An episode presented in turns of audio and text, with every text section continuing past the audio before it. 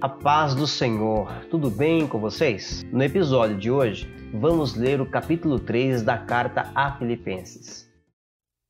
Para terminar, meus irmãos, sejam alegres por estarem unidos com o Senhor.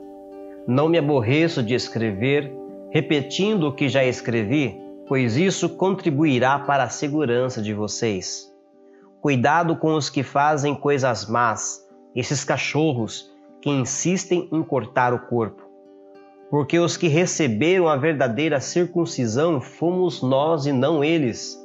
Nós adoramos a Deus por meio do seu Espírito e nos alegramos na vida que temos em união com Cristo Jesus, em vez de pormos a nossa confiança em cerimônias religiosas como a circuncisão.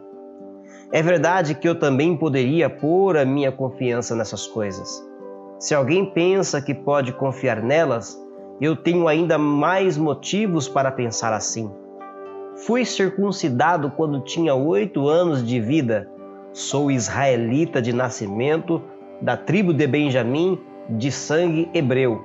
Quanto à prática da lei, eu era fariseu e era tão fanático que perseguia a igreja.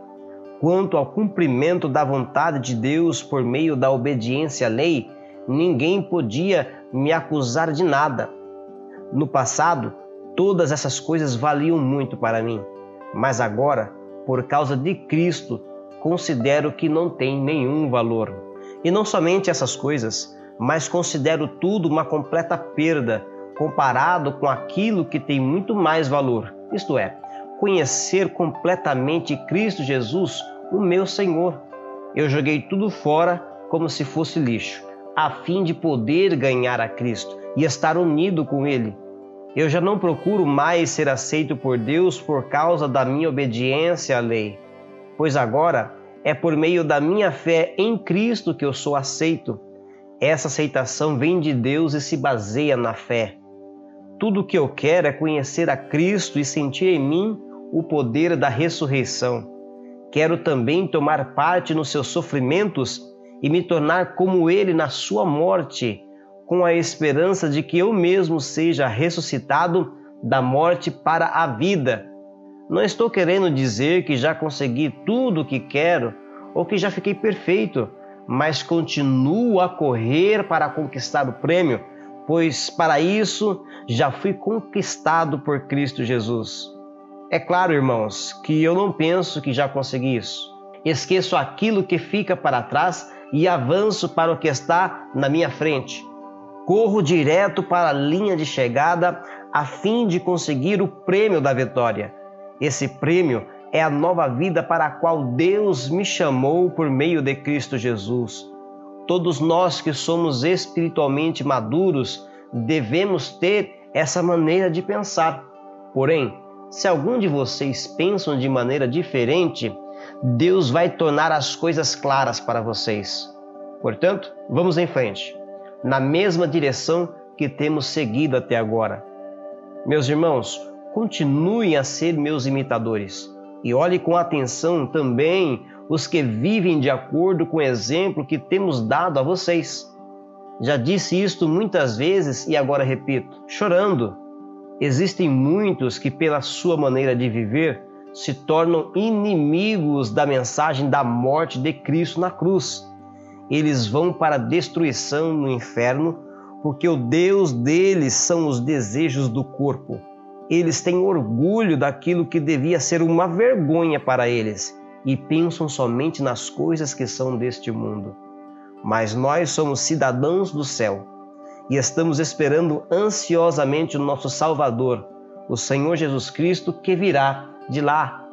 Ele transformará o nosso corpo fraco e mortal e fará com que fique igual ao seu próprio corpo glorioso, usando para isso o mesmo poder que ele tem para dominar todas as coisas.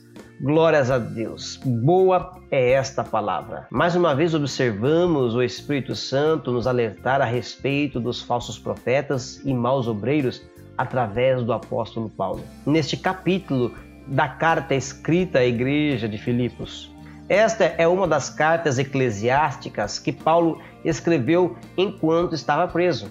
Após Paulo agradecer a solidariedade dos filipenses no primeiro capítulo, o apóstolo inicia o segundo capítulo avisando o povo daquela igreja que não dessem ouvido a ensinos absurdos. Era evidente a ação de obreiros mal intencionados, com o objetivo de aplicar uma religiosidade completamente carnal nos crentes daquela congregação. Resumindo com objetividade, nós vemos três preocupações de Paulo neste capítulo: com o legalismo, com a progressão da vida espiritual e com os libertinos. Concluindo, nós não precisamos de leis ou da lei para alcançarmos a salvação e a excelência na vida cristã. Precisamos seguir o exemplo de Paulo, que tinha um foco na cruz de Cristo, com os olhos fixos para o futuro, como um atleta corre para alcançar a vitória e o prêmio tão desejado, deixando para trás tudo que nos impede de alcançarmos o céu, que é o nosso objetivo, sabendo que Cristo,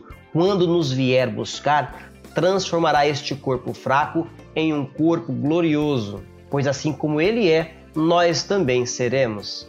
Louvado seja Deus. Maranata, ora vem, Senhor Jesus. Muito obrigado por continuar comigo até o fim. Deus vos abençoe em nome do Senhor Jesus. E até o próximo episódio.